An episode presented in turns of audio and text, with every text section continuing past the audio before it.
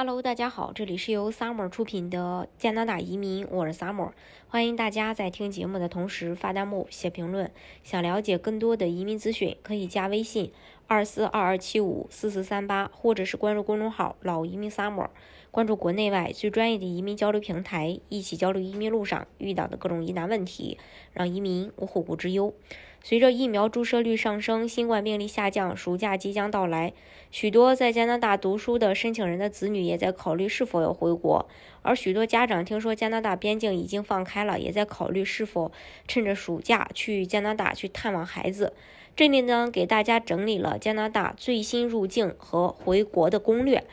呃，加拿大入境的政策的话，从四月一日起发生了重大变化。完全接种疫苗的旅客无需进行入境前的核酸检测，旅客仍然可能在抵达时被随机抽取进行核酸检测，但是不需要隔离。未接种疫苗的旅客仍然需要进行抵达时和到达第八天的核酸检测，并且进行十四天隔离。所有旅客进入加拿大仍然需要使用 Arrival CAN 应用程序。要注意两点，一个是完全接种疫苗，第二个是加拿大认可的疫苗，就是国药和科兴喽。这也就意味着，只有在中国大陆完全接种，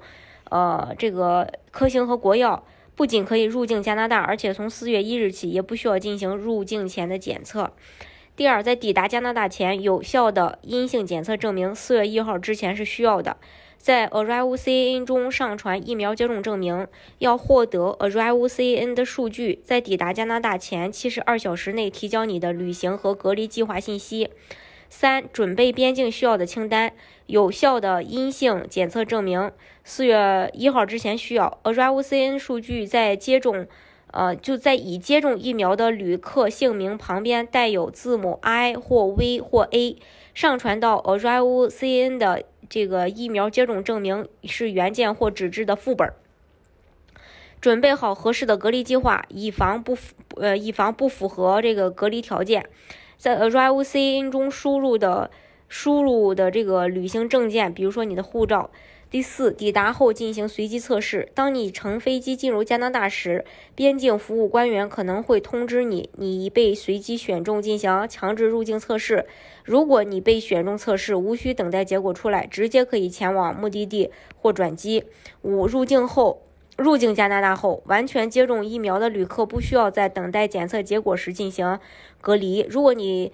的到达测试结果为阴性，要遵循当地的公共卫生措施。在你进入公共场合后的前十四天内，佩戴合适的口罩，保留你在加拿大前十四天的访问的所有密切接触者和地点的列表，监测自己的体征和病状，保留你的疫苗接种证明和抵达前测试的副本十四天。然后从海外返回国内的攻略，由于政策不再变，不断不断的在变化，建议。想要回国的留学生及家长，先跟当地的中国大使馆联系，再安再去安排回国事宜。以下是解读呃这个使馆新政后的回国攻略，也供大家参考。第一，选择直飞的航班。首先选择回国航班时，一定要选择直飞，境外转机是拿不到绿码的，经停不算转机。一般在航空公司官网、App 或携程旅行等预订机票，避免购买不退不改的机票，因为不确定性因素太多，尽量避买呃避免购买里程票。朋友和家人之间的赠送兑换没有问题，无论在哪里购买，一定是要提前知晓并确定机票的这个退改签规定以及附加呃服务费用，还有登机前七天的第一次核酸检测。如十四日航班，需在七日在驻加大使馆指定的检测机构进行第一次核酸检测，还要填报七天自我健康状况检测表。在第一次核酸检测后，开始自我闭环管理，也就自我隔离和健康检测，并填报七天自我检测，呃自呃七天自我健康状况检测表。还有登机前两天进行双检测。呃，首先接种非灭活疫苗，请于登机前两天内进行核酸检测和针对 N 蛋白的全抗体检测，任意一项为阳性的人员都无法呃发放这个电话码。二，接种灭活疫苗的人员，呃，灭活疫苗就呃国药和科兴的，请于登机前两天内进行核酸检测和全抗体或分离抗体检测，并提交疫苗接种证明和新冠疫苗接种声明书。检测就核酸检测阳性人员无法获得健康码。五、申请健康码，打开微信小程序“防疫健康码国际版”，填写检检测申报结果，需要上传两次核酸检测阴性证明、血清抗体检测阴性证明和自我健康状况检测表。微信小程序要求中国籍人士上传的所在国居留证明。啊，系指有效的加拿大签证、学习、工作、旅游等各类签证、临时访客居留证明、工作或学习许可、永久居留卡，呃等证明。如居留卡过期的，可以上传加拿大移民部，呃确认收到或这个批准延期居留申请的证明信或更新枫叶卡的证明材料。填写呃完毕以后，就等待。领事馆的工作人员审批，一般前一天晚上填写，第二天早就通过了。还有机场值机加海关申报码。关于海关申报码的话，小程序海关旅客指尖服务健康申报，填写信息进行申报，申报成功后直接生成二维码，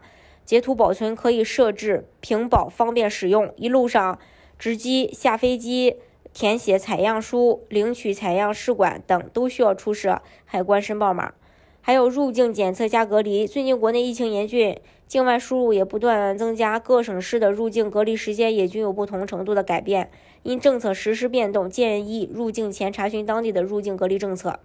随着边境措施的逐步放宽，加拿大四月的入境新规意味着，对于持有有效加拿大签证或身份的旅客来说，只要满足入境前至少十四天完全接种疫苗，就可以轻松来到加拿大，不需要入境前检测，也不需要入境后隔离。对于即将入境的各位申请人来说，也是个极大的好消息，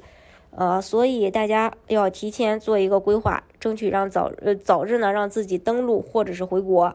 今天的节目呢就给大家分享到这里。如果大家想具体的了解加拿大的移民政策的话，可以加微信二四二二七五四四三八，或者是关注公众号老移民 summer，关注国内外最专业的移民交流平台，一起交流移民路上遇到的各种疑难问题，让移民无后顾之忧。